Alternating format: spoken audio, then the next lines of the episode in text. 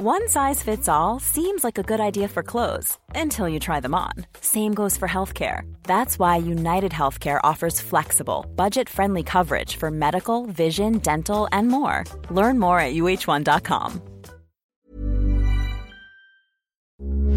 Heraldo Radio, con la H que sí suena y ahora también se escucha.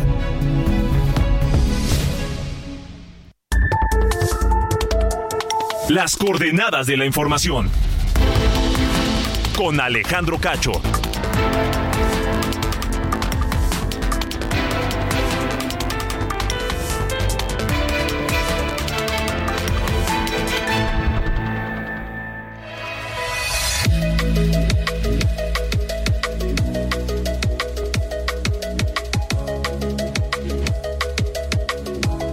Tal? Muy buenas noches. Son las 8 en punto, tiempo del centro de México. Les saludo en esta noche de jueves, 10 de agosto de 2023.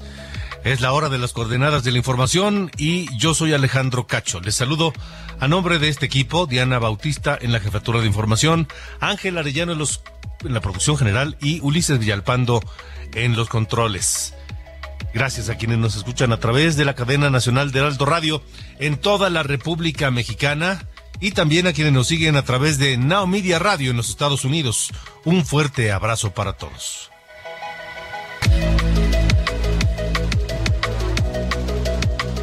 Esta noche en las coordenadas de la operación, de la información, de la operación, no sé en qué estoy pensando, las coordenadas de la información, las altas temperaturas registradas este año en todo el planeta han aumentado los riesgos o los casos de y muertes por enfermedades transmitidas por garrapatas. Y dirán ustedes, bueno, ¿y a mí qué? Bueno, esto, esto a cualquiera nos puede afectar en cualquier lugar donde vivamos, ¿eh? ¿Por qué? Porque el calor disparó la plaga, las plagas, distintas plagas, pero esta, por ejemplo, en España, ha causado una alerta sanitaria por infecciones causadas por la garrapata, como esta enfermedad famosa de Lyme, que es muy, es muy peligrosa. Aquí en México, en el norte del país, incrementaron los protocolos ante los casos y muertes por riqueza. ¿Ustedes saben de los riesgos que enfrentamos por las garrapatas? ¿Saben cómo reaccionar en caso de que de que estén en nuestro entorno, en nuestras casas, o de que nos, o de que nos piquen. ¿Tienen alguna idea de qué hacer? Bueno, lo estaremos platicando esta noche con la doctora Guadalupe Soto Estrada, académica del Departamento de Salud Pública de la Facultad de Medicina de la UNAM.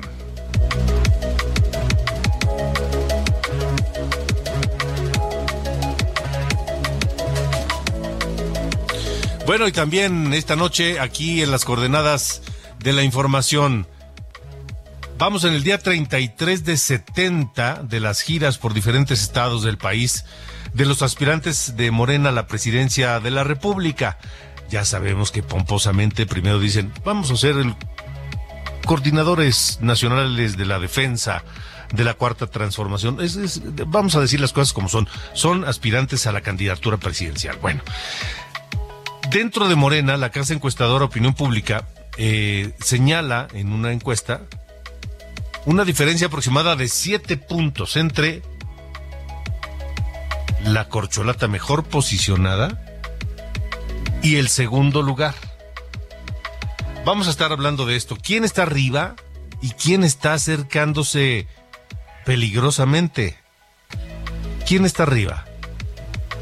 ¿Y quién está en segundo lugar? Lo platicaremos con Antonio Villalobos, director de la encuestadora Opinión Pública. Esto, esto y más esta noche aquí en las coordenadas de la información.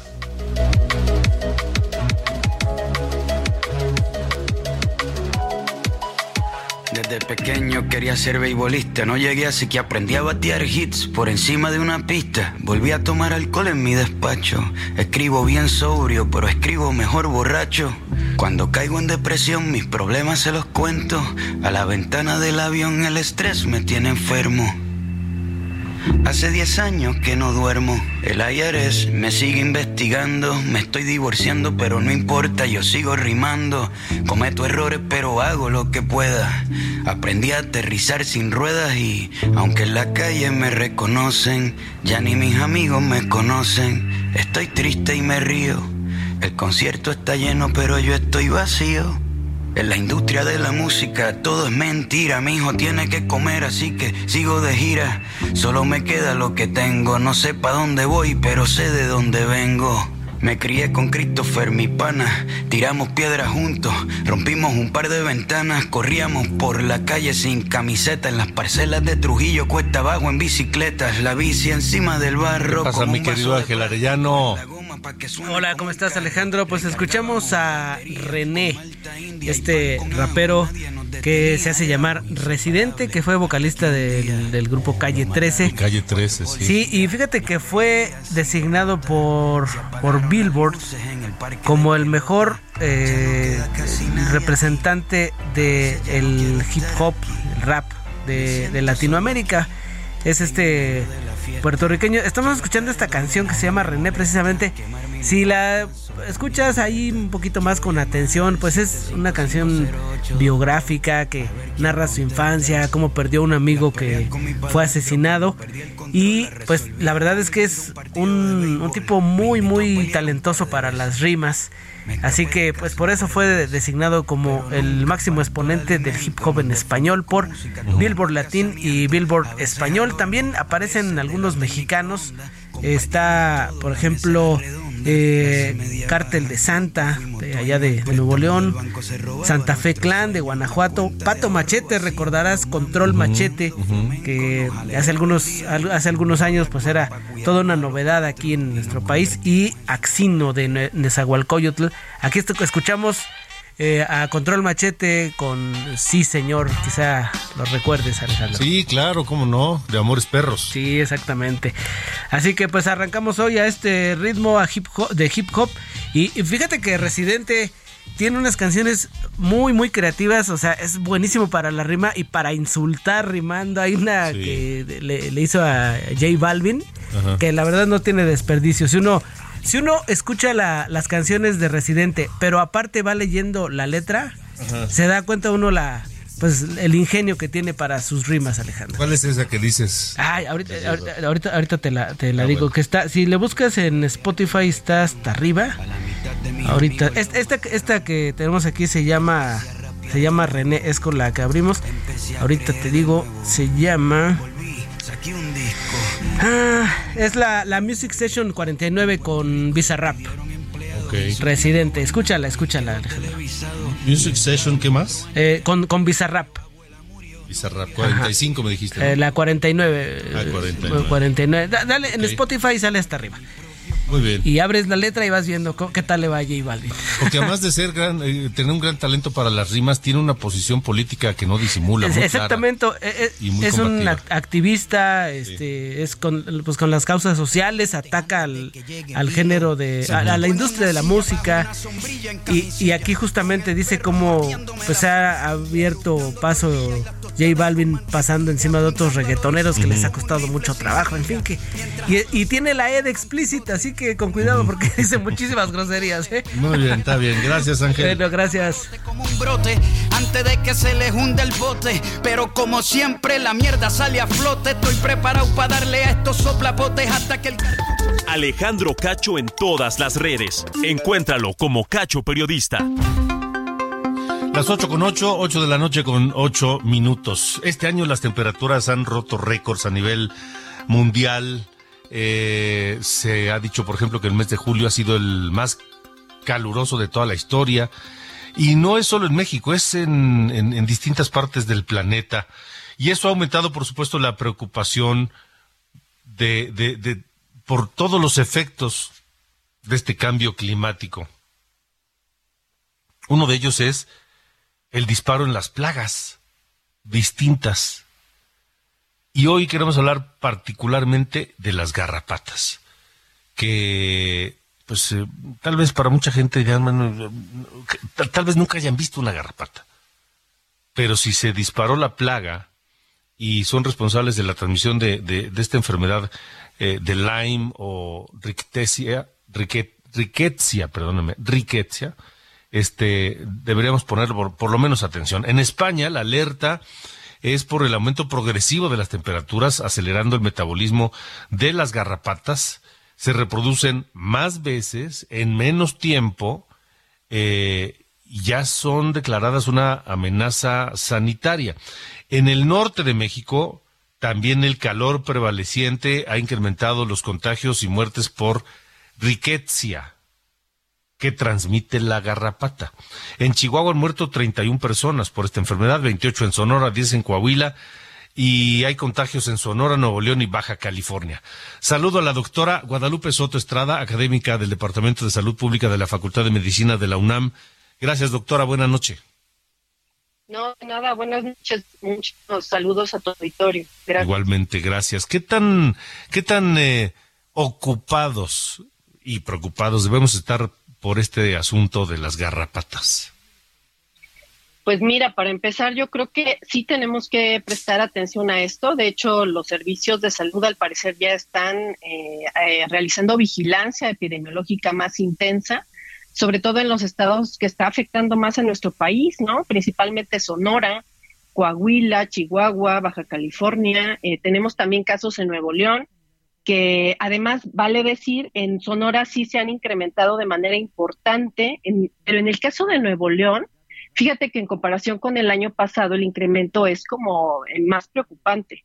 Y sí, efectivamente se relaciona mucho tanto con los cambios climáticos que se han dado en, todo el mundo, como con las eh, costumbres o con las acciones que lleva a cabo el ser humano, como son, pues el tener más mascotas, ya sea perros, gatos, todos esos animales que pues eh, frecuentemente tienen garrapatas y que esas garrapatas pues transmiten la enfermedad, la, la que mencionabas, ¿no? Las riquecias, en este caso. En fin, eh, no sé, no sé, no sé qué esté, cuál sea la situación y me parece que es eh, importante saber qué es, qué es lo que está ocurriendo con este tema de las, las garrapatas.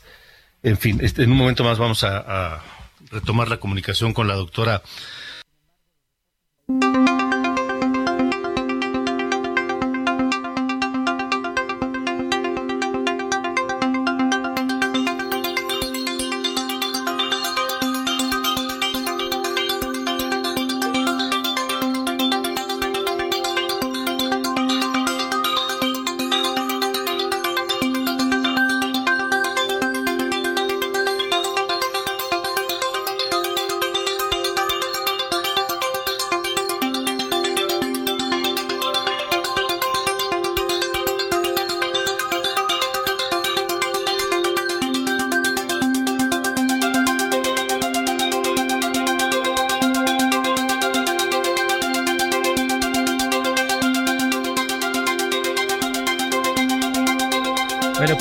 Con las coordenadas de la información. Tuvimos un problema en la comunicación con Alejandro Cacho, pero ya vamos a conectarlo nuevamente para que siga con esta entrevista que estaba abordando ya hace, hace unos minutos. Pero vamos a cambiar momentáneamente de tema para darle paso a mi compañero Iván Saldaña, le informamos del asesinato de Fernando Villavicencio, candidato presidencial de Ecuador, después de un atentado que sufrió allá en Quito durante un evento político, nueve días después de haber denunciado que fue amenazado por un criminal ligado al cártel de Sinaloa. Esta mañana el presidente Andrés Manuel López Obrador acusó de amarillismo y pues de conjeturas a relacionar con eh, pues asesinato con el cártel de Sinaloa tenemos ahí la declaración que hizo el propio ex candidato y el presidente dio alguna referencia a este caso y vamos a establecer contacto con Alejandro en un, en un minuto ya para tenerlo, pero vamos a escuchar a Iván Saldaña con su reporte. ¿Qué tal Alejandro, amigos del auditorio? Buenas noches. Así es, el presidente Andrés Manuel López Obrador lamentó este jueves el asesinato del candidato presidencial de Ecuador, Fernando Villavicencio, y pidió que se castigue a los responsables. Sin embargo, también llamó a esperar el resultado de las investigaciones y no caer en conjeturas ni amarillismo, luego de que este crimen se relaciona con el cártel de Sinaloa. No, este, no tenemos esa, esa información y eh, sí me llama la atención de que de inmediato empiezan a repartir culpas de manera muy sensacionalista y poco seria, poco responsable en autoridades y medios de información. Durante la conferencia mañanera en Palacio Nacional, el presidente López Obrador condenó el asesinato de Villavicencio y lo equiparó con el caso en México del ex candidato presidencial del PRI en 1994, Luis Donaldo Colosio. Son momentos muy difíciles, lamentables y eh, también hechos reprobables, muy dolorosos. Nosotros los padecimos, los sufrimos cuando el asesinato de Luis Donaldo Colosio. Muchos deben de recordar esos momentos tristes y de angustia, de miedo, de temor. Por eso lamentamos mucho que esto haya pasado en Ecuador. Sin embargo, la prensa cuestionó al presidente de la República si el gobierno federal tiene información que marque indicios de que este crimen en Ecuador fue cometido por el narco mexicano ya que semanas atrás el candidato ecuatoriano denunció amenazas del cártel de Sinaloa. Así contestó. Pues no me atrevería a adelantar nada sobre los motivos porque no hay elementos.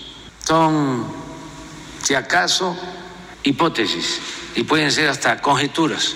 No hay que olvidar que siempre y más en tiempos electorales, se inventan cosas. Alejandro Auditorio, mi reporte esta noche. Gracias, Iván. Retomamos esta comunicación con eh, la doctora, la doctora eh, que nos está hablando acerca de precisamente este problema de las garrapatas, la doctora Guadalupe Soto Estrada del Departamento de Salud Pública de la Facultad de Medicina de la UNAM. Doctora, nos decía entonces del fenómeno que estamos viendo con este tema de las, del cambio climático y las plagas, particularmente esta de garrapatas. Sí, eh, bueno, retomando lo anterior, efectivamente en nuestro país estas bacterias son bacterias, es un gran número de bacterias de diferentes especies, eh, eh, pues predominan en ciertas regiones de nuestro país, pero en el último año o en los últimos meses se ha incrementado en estos estados específicamente. Hablaba de Sonora, el caso de Sonora, de Nuevo León, de Chihuahua, de Coahuila, de Baja California. Eh, el incremento afortunadamente todavía no es tan grande. Eh, ¿Qué es lo preocupante de esta enfermedad? Que eh, pues es altamente letal. Y, y es una, este, pues es lamentable porque sí existe tratamiento, el tratamiento es bastante efectivo y ahora lo, lo que toca, digamos, es intensificar la vigilancia epidemiológica, que los médicos tengan en mente eh, pues esta enfermedad y en, pensar que puede ser esta enfermedad, porque el tratamiento en realidad es relativamente sencillo. El problema es que si avanza, pues sí puede causar la muerte, ¿no? Y, y, de hecho la causó. El año pasado tuvimos alrededor de 165 muertes en el país predominando en Sonora, por ejemplo, que hubo 60 defunciones por, por esta enfermedad y eh, tenemos otros estados como Chihuahua o Baja California, ¿no? Eh, que también tuvieron bastantes eh, defunciones, digamos. Ahora, el tema es que supongo que será algo desconocido o poco conocido para para la población y por eso tal vez no le prestan la atención debida y los casos se agravan y, y terminan en fallecimientos. Así es, por una parte es el desconocimiento de que puede existir esta enfermedad. Eh, aquí lo que hay que hacer es un enfoque de riesgo, es decir, en, zonas donde ya se sabe que existe y que se, que se está propagando, hay que intensificar las medidas de saneamiento, que además son las generales que conocemos, pero además habría que preguntarnos si realmente todos los que tienen o tenemos mascotas llevamos a cabo todas estas medidas de higiene para evitar que tengan garrapatas, porque en realidad la enfermedad es, eh, digamos que nos da por por algo que será accidental. O sea, nosotros no somos huéspedes directos de estas bacterias, sino más bien son las garrapatas que están en nuestros perros, en nuestros gatos, principalmente, aunque también hay bacterias que están en otros animales, pero son los que más están en contacto con nosotros, ¿no? Y tenemos que tenemos las herramientas para prevenir esta enfermedad. Ahora, ¿qué pasa, doctora, en, eh, en, los estados donde hay también temperaturas eh, cálidas? Estoy pensando en las costas, estoy pensando en el sureste. ¿También se presenta esto allá? Eh, fíjate que por el momento no. En, eh, por ejemplo, en el caso de Chiapas, te puedo decir que el año pasado solamente hubo una defunción y muy poquitos eh, casos, prácticamente nada. y en el resto del sureste todavía no se está presentando. En el caso de Yucatán, este año hay casos, hay algunos casos reportados, pero son, digamos, no son tan tantos. en realidad creo que tenemos uno o dos entonces, en Veracruz igual, o sea, son, son escasos todavía, pero antes de que se propague es importante que la gente conozca que existe la enfermedad y pues que los médicos puedan pensar en, en esto, ¿no? ¿Cuáles son los síntomas? De, entrada, ¿cómo son las garrapatas? Digo, para quienes no las conocemos. Bueno, pues para los que no las conocen, pues son eh, insectos muy pequeños que en realidad, eh, además, una desventaja que tenemos es que nosotros no nos damos cuenta cuando nos pican. O sea, eh, esperamos nosotros tener la evidencia de que existe ahí la zona donde nos, nos picaron eh, y resulta que estas garrapatas defecan en donde comen, ¿no? Entonces a veces succionan sangre y defecan ahí mismo, son este, insectos muy pequeños que hacen eso y al, hacer eso transmiten las bacterias, las riquecias y pues eh, entran al torrente, sobre todo al torrente venoso de nuestro cuerpo, inflaman todas las células que están en nuestra circulación y por lo tanto nos causan enfermedades que pueden ser, se llaman sistémicas, ¿no? Que pueden ser generales, pueden causarnos problemas en todo el cuerpo. Ahora, doctora, ¿cuál, es la primera señal, el primer síntoma, la, la primera luz roja con la que hay que acudir al médico de inmediato? Bueno, ahí hay un problema porque es un cuadro bastante inespecífico al principio. Eh, al principio da fiebre, dan dolores de, huesos, ¿no? Como les dicen, dolores de articulaciones, se siente uno, digamos, hay malestar general. Y hasta los cuatro días aproximadamente empieza a aparecer algo que se llama exantema, que es una serie de ronchitas o de manchitas en el cuerpo, que luego se ponen rojas, que se empiezan a inflamar.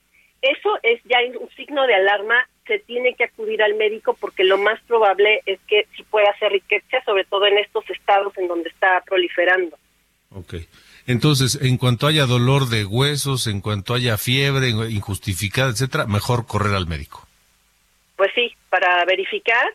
Eh, aún tenemos todavía mucho subregistro, todavía no, no se están diagnosticando totalmente los casos, pero entre más gente acuda y pues digamos este dé aviso de que está pasando algo, pues vamos a poder prevenir estas muertes, ¿no? Que se están dando desafortunadamente.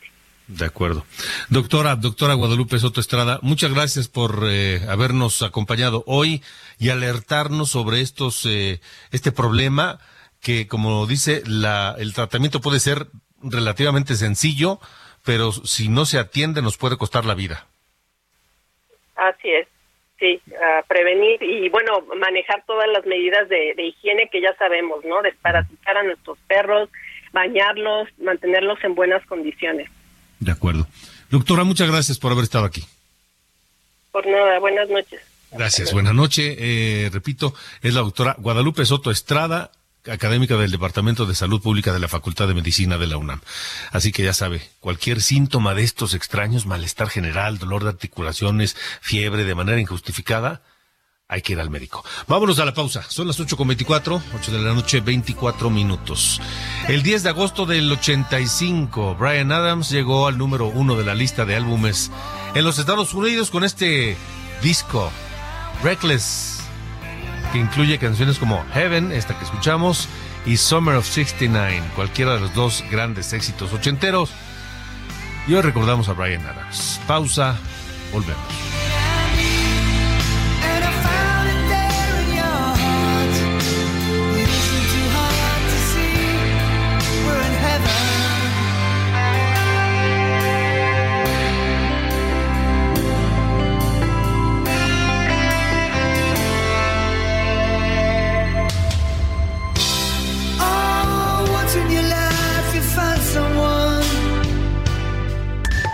Alejandro Cacho en todas las redes. Encuéntralo como Cacho Periodista.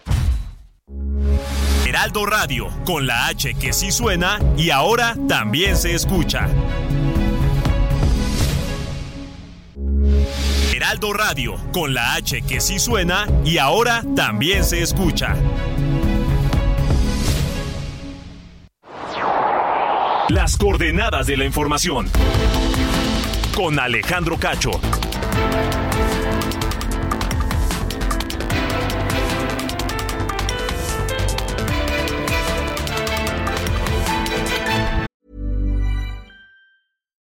Millions of people have lost weight with personalized plans from Noom, like Evan, who can't stand salads and still lost 50 pounds.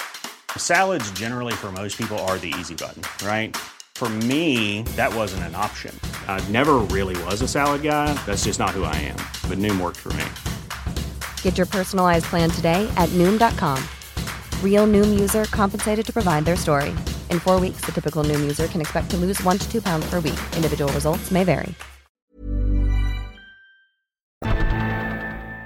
Toma un minuto y piensa en tu momento favorito. Esas vacaciones en familia, por ejemplo. Ahora piensa en las empresas y en los empleos que hay detrás. El de Juan que conduce autobuses. El de Mari que trabaja en el restaurante. Empresarios y colaboradores trabajamos para que a todos nos vaya mejor. CIRT, Radio y Televisión Mexicanas. Voz de las empresas. Consejo de la Comunicación.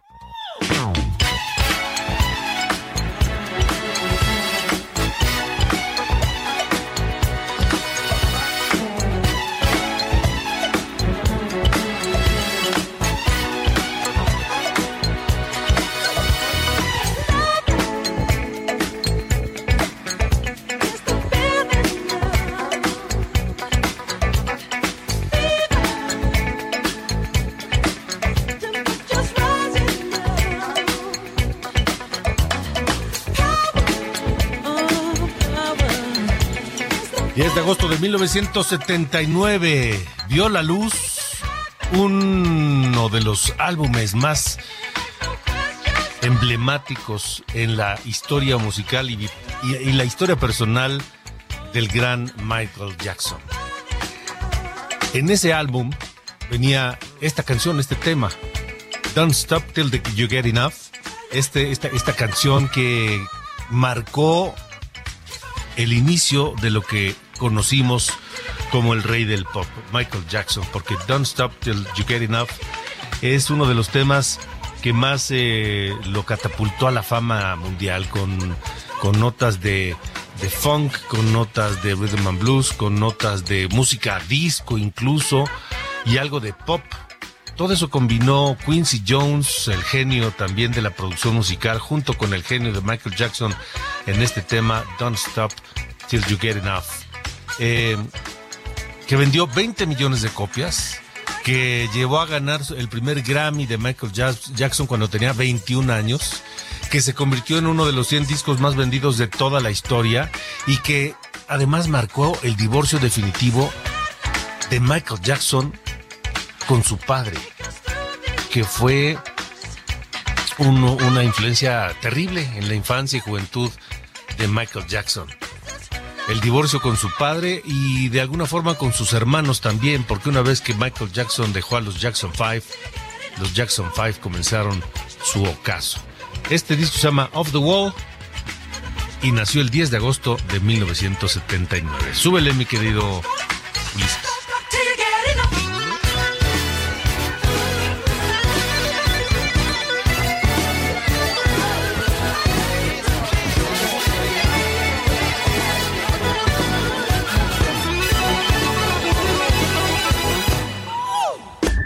Alejandro Cacho en todas las redes. Encuéntralo como Cacho Periodista.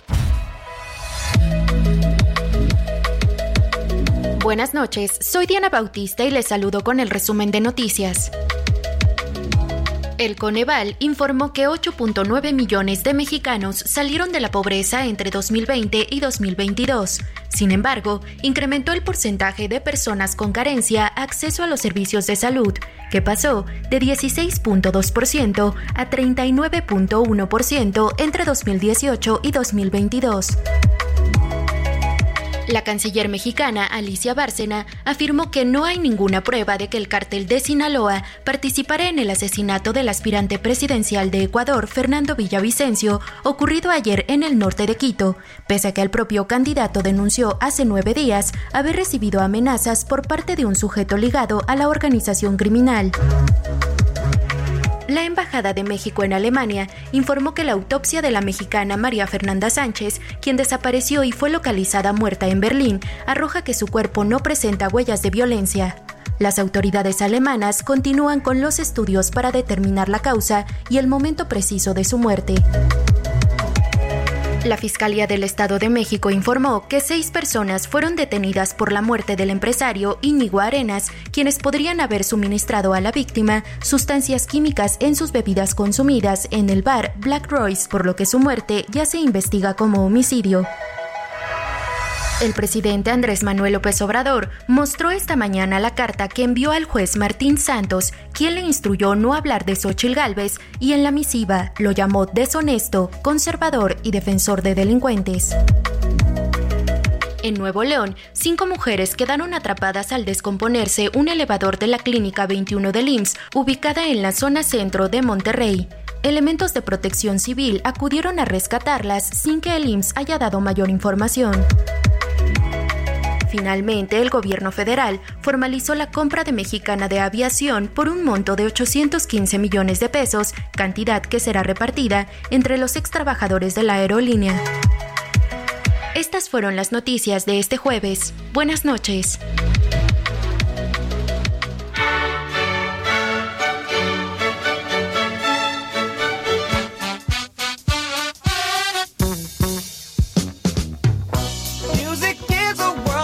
Pasa, mi querido Carlos Allende?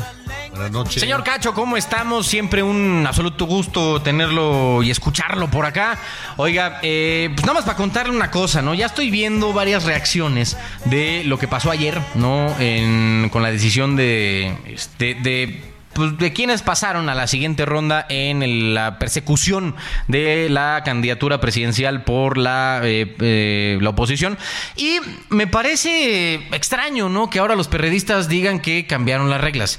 Salvo mejor eh, análisis y mayor y profundo análisis del detalle de las reglas, yo nomás tenía entendido que el único requisito era juntar 150 mil firmas en al menos 17 estados del país. Los únicos argumentos que le he escuchado a Jesús Zambrano, a Silvano Urioles y a Miguel Ángel Mancera es que ellos superaron la barrera de las 150 mil personas. O sea, Silvano iba ya por las 300 mil y Mancera por las 200 mil, ¿no? Estaban en, ese, en ese rango. O sea, sí tienen razón, puede que tengan razón. Al final el reporte técnico detallado solamente lo tienen el comité organizador, pero a lo mejor les faltó, y lo que dice, ¿no? Ayer en la conferencia es que les faltó el tema de la dispersión geográfica. O sea, a ver, puede que hayan reunido, pudieron haber reunido 700 mil firmas. Eso pudo haber sido posible. Pero si únicamente estaban esas eh, firmas en cinco estados, no pasas. O sea, las reglas se pusieron desde el principio, desde hace más de tres semanas, justo para evitar este tipo de cosas. Que ahora, Personalmente creo que eh, hubiera sido mucho mejor si eh, los datos, ¿no? La, recabación de firmas y eh, el nivel de cada uno hubiera sido público. Yo creo que eso hubiera sido mejor. Porque así, pues vas viendo, ¿no? Tal día, pues Xochitl tenía X, tenía 100, y Krill tenía 75, y así puede ser sospechoso cuando de repente dan un salto de 100 de mil firmas, ¿no? Decir, ah, chinga, y así está, todo el mundo está viendo. Así ya todo el mundo está viendo y pueden, podemos fiscalizar en conjunto toda la población este proceso que pues infiero, ¿no? Todos tenemos interés en que sea lo más transparente y limpio posible. Pero no lo hicieron. Digo, al final yo ayer hablé con Arturo Sánchez, parte de este comité, y me dijo, güey, es que no lo hicimos público, pues justo porque eh, no era carrera, ¿no? O sea, era nada más, era un requisito que se tenía que, que cumplir. Digo, sí, ok, tiene sentido, pero pues vean nada más en el borlote a lo que estamos metidos. De con dos, bueno, más bien tres personajes cuestionando el procedimiento que se siguió. Sí, digo, pongámonos a pensar qué hubiera pasado. Yo sé que lo hubiera es un tiempo este, un tanto relativo y, para gente y para lo hubiera no existe, pero em, ¿Qué hubiera pasado si todos este dato de las firmas y, en la, y la distribución hubiera sido público desde el principio? No estaríamos metidos en este rollo. Así sabríamos cuántas firmas hubieran recabado, en cuántos estados, qué día y a qué hora. todos. Yo todavía creo que tenemos una eh, severa área de oportunidad en este país de promover la transparencia en todos lados. Como que nos cuesta trabajo, ¿no? Ser, ser abiertos, ¿no? En, todas las partes de, de la vida pública, en teoría, de este país. Pero bueno, lo dejo ahí nada más como para reflexionar. Mi estimado señor Cacho, le mando un fuerte abrazo. Muchas gracias y buenas noches. Dile, buenas noches.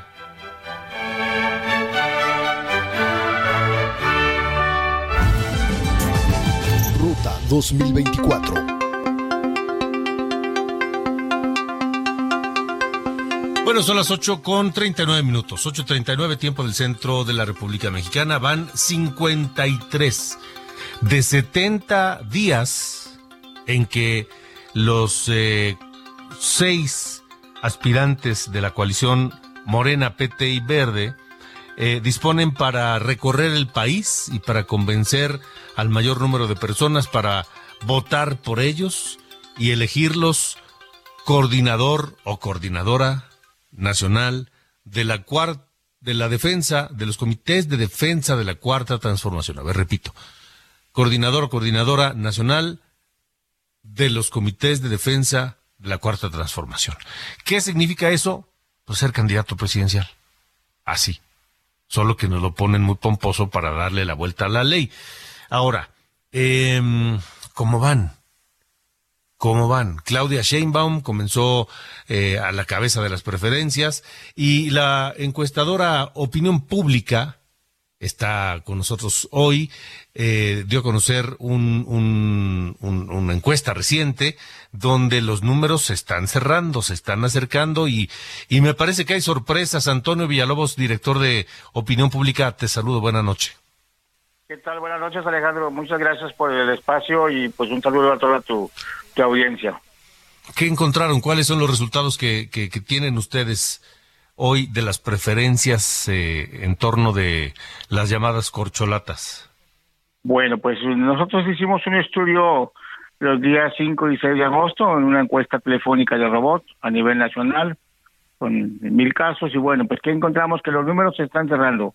Prácticamente de los seis contendientes, bueno, cuatro por Morena, uno pues solamente para cubrir el requisito de que hay uno por el Partido Verde Ecologista de México y uno solamente para llenar el, el hueco de que el Partido del Trabajo pues no se vaya a querer salir de la coalición o de la alianza, este, pues bueno, pues vemos que de los seis se cierra, además vamos a decir prácticamente casi casi en un empate técnico entre los tres punteros, Claudia Sheinbaum con la, a la cabeza de las preferencias con un 36%.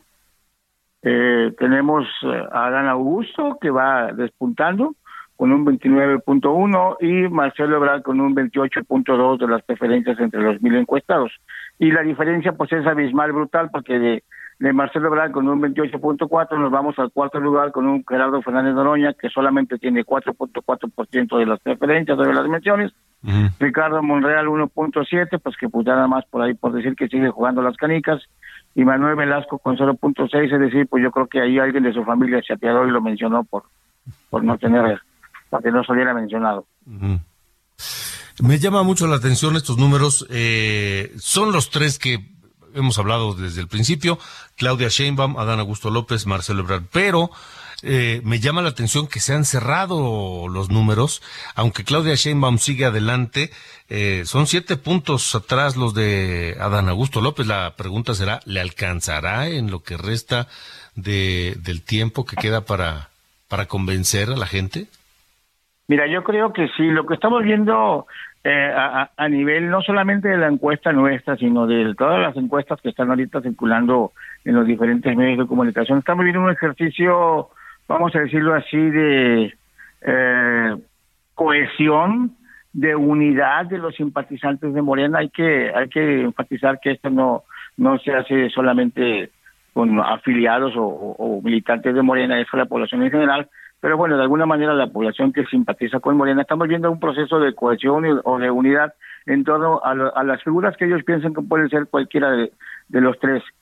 Eh, vemos que con esta encuesta se sostiene una una ah, norma que hemos venido comentando en las últimas semanas que pues pareciera ser que la marca Morena es la más posicionada como como producto electoral y que pareciera ser que cualquiera de esos tres candidatos que llegase a, abanderar los esfuerzos de Morena por la presidencia, pues le, daría suficiente. Entonces, yo creo que todo va a consistir en que la sociedad siga participando, que los, ciudadanos sigan eh, participando en respaldar a, a estos eh, personajes, las, corcholatas principales. Y la verdad es que hoy por hoy yo creo que todavía podemos decir que Morena como marca va a la cabeza de, del esfuerzo presidencial y este pues cualquiera de ellos le pudiera alcanzar. Y yo pienso que sí que vamos a ver un, un, empate de fotografía tal vez si no entre tres entre dos como aquellas carreras del hipódromo o de los de los galgos donde vamos a ver una, contienda muy cerrada entre entre los tres o tal vez entre dos o únicamente muy muy cerrado ya con con más o menos 2.5, 3 puntos de diferencia entre ellos. Pues, y eso es un, es un empate técnico, ¿no? Así es, así es. Entonces, pues valdrá la pena que pues todos los participantes eh, eh, respeten el acuerdo que entre ellos tuvieron en, en, aquella reunión con donde fueron convocados por el presidente, bueno, que todos dijeron que, que iban a, a respetar el resultado y que no se iban a, a inconformar y pues esperemos por bien de la de la comunidad y de la sociedad pues que que así sea, que respeten entre ellos mismos eh, el resultado cualquiera que sea, porque pues como sociedad yo creo que estamos viendo que cada vez la sociedad eh, se preocupa más por participar, aún y a pesar de que hay temas, eh, como, los llamaron, áreas de oportunidad todavía en el gobierno federal y que le dejan ahí una importante tarea a quien quiera que vaya a ser el siguiente presidente, este, pues la sociedad está muy muy involucrada, muy participativa, porque pues aún y con esa, como dice ahorita tu, tu entrevistado anterior, un poco de falta de transparencia o un poquito tal vez de opacidad en los procesos.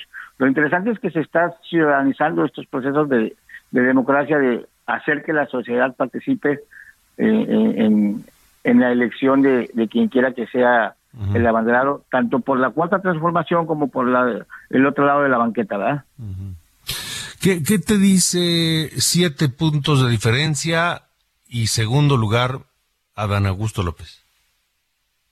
Pues que la gente está identificando a, a quien ellos consideran que puede ser quien dé más continuidad a los programas sociales, porque eso es lo que la gente nos, nos responde en las encuestas.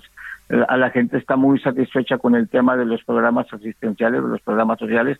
La gente está muy satisfecha con el tema de eh, eh, eh que nunca antes se había visto eh, eh, eh, ese apapacho, por así decirlo, a, la gente, ¿verdad? Y bueno, pues la gente siempre hemos sido un poquito suspicaces como ciudadanos y siempre decimos que los gobiernos roban, pero bueno, ahorita decimos que, pues estamos viendo que, que, el dinero está llegando a la gente, ya veremos si le sirve o si no le sirve con los temas de la carestía, de, las, de las fallas en los temas de salud, de, las fallas en los temas de, inseguridad, pero bueno, el tema es que la gente está muy satisfecha con los programas sociales y ven en Adán Augusto la importancia de que pueda ser, tal vez según eh, los, los simpatizantes de Morena, quien le dé más continuidad o pueda garantizar la continuidad de esos programas sociales. La mejor garantía de la continuidad de los programas sociales.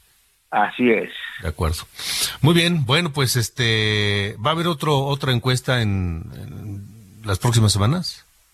Sí, sí, tenemos que seguir de cerca eh, eh las encuestas que nosotros venimos haciendo y las encuestas que pues todas las demás casas fíjate que somos consistentes y somos coherentes o sea no, no estamos fuera de, de, nuestros resultados de lo que hemos visto en, en, las demás encuestas o sea se viene dando un crecimiento sistemático yo recuerdo que la primera vez por ahí que, que ya salió más fuerte en las mediciones Adán Augusto fue cuando aquel tema de de la enfermedad del presidente que se que salió de, de cuadro una semana y que fue cuando tuvo que aparecer a, Augusto y algunos días en la mañanera, ahí fue donde comenzó su, su repunte. Y de, a la, de esa fecha a este momento viene él con un crecimiento sostenido y viene él este pues logrando acaparar la simpatía este y pues lo, lo, que pasa es que pues los, otros tres contendientes pues no no dan ni para qué y Adán Augusto ha, acaparado esa, esa simpatía que tal vez los otros tres esperaban tener, pero pues no,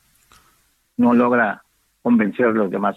Adán Augusto sí va convenciendo. Entonces yo veo sí que va a ser ahí como que un empate técnico, hay un, un, empate de, fotografía, un final de fotografía muy, muy, muy, muy, muy, cercano y, cualquiera de los tres que, sea electo por, el, método que ha eh, electo la cuarta transformación para para nombrar a su coordinador por la defensa de la cuarta transformación.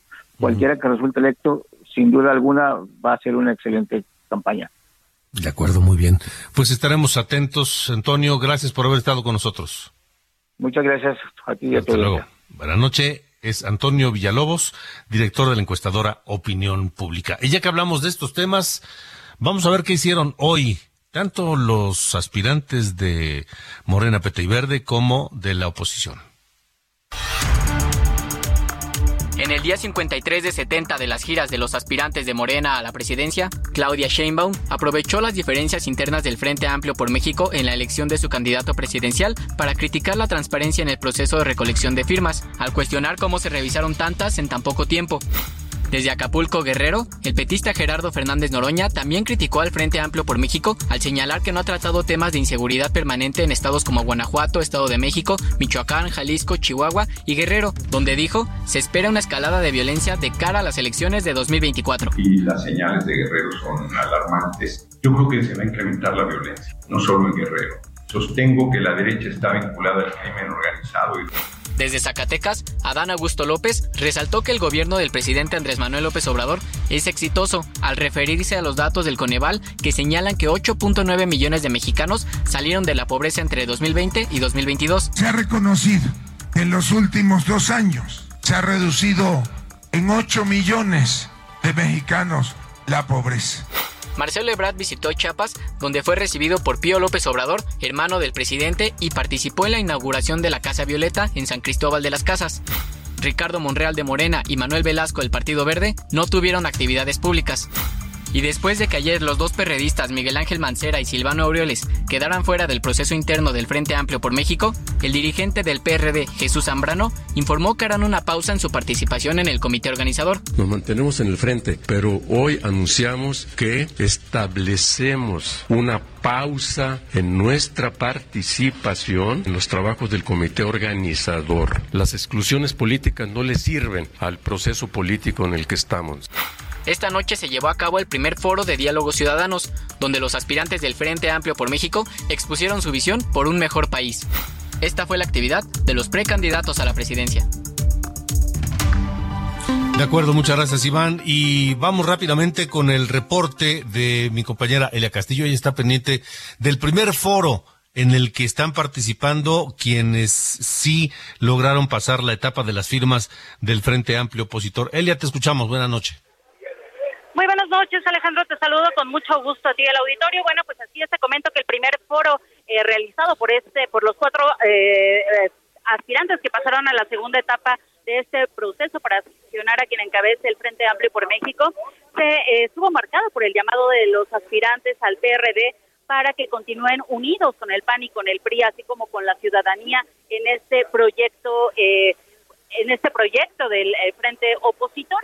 En, a, previo al inicio de este eh, primer foro Diálogos Ciudadanos, bueno, pues el dirigente del PAN, Marco Cortés, señaló que llegaron a un acuerdo con el, el dirigente del PRD, Jesús Zambrano, a fin de que se, se revisen todos todas las firmas de todos los aspirantes, tanto de los que ganaron o los que cumplieron con el requisito de las 150 mil firmas, así como de los que no eh, cumplieron a fin de que no haya ninguna duda del por qué, por qué se tomó esta decisión en el comité, eh, el comité organizador. Además, bueno, pues te comento que eh, Beatriz Paredes cerró contundentemente este eh, foro, señaló que ella no tiene ninguna oposición con el presidente Andrés Manuel López Obrador, que es un error histórico por los errores que cometieron y que pues la ciudadanía los llamó reiteradas a corregir. Este eh, foro también se basó en pues señalar las inconsistencias y pues que ha tenido el gobierno del presidente Andrés Manuel López Obrador señalaron que la inseguridad en el país, así como el abandono al campo y los libros de texto gratuito, esa controversia que está justamente en este momento, son de los temas más importantes que se tienen que resolver en este momento. Elia Castillo, gracias. Buenas noches. Buenas noches. Hasta luego, buenas noches. Así nos vamos. Es jueves, pásenla bien. Y escuchamos a David Bisbal para irnos. Se llama Dígale. El próximo 17 de octubre se estrena un documental de David Bisbal con motivo de sus 20 años de carrera de este español nacido en Almería en 1979. Y hoy se estrenó el tráiler de este documental. Dígale, David Bisbal, y con eso nos vamos. Hasta mañana, gracias, buena noche. y dígale también que solo junto a ella puedo respirar. No hay brillo en las estrellas ya ni el sol me calienta y estoy muy solo Esto fue Las coordenadas de la información con Alejandro Cacho.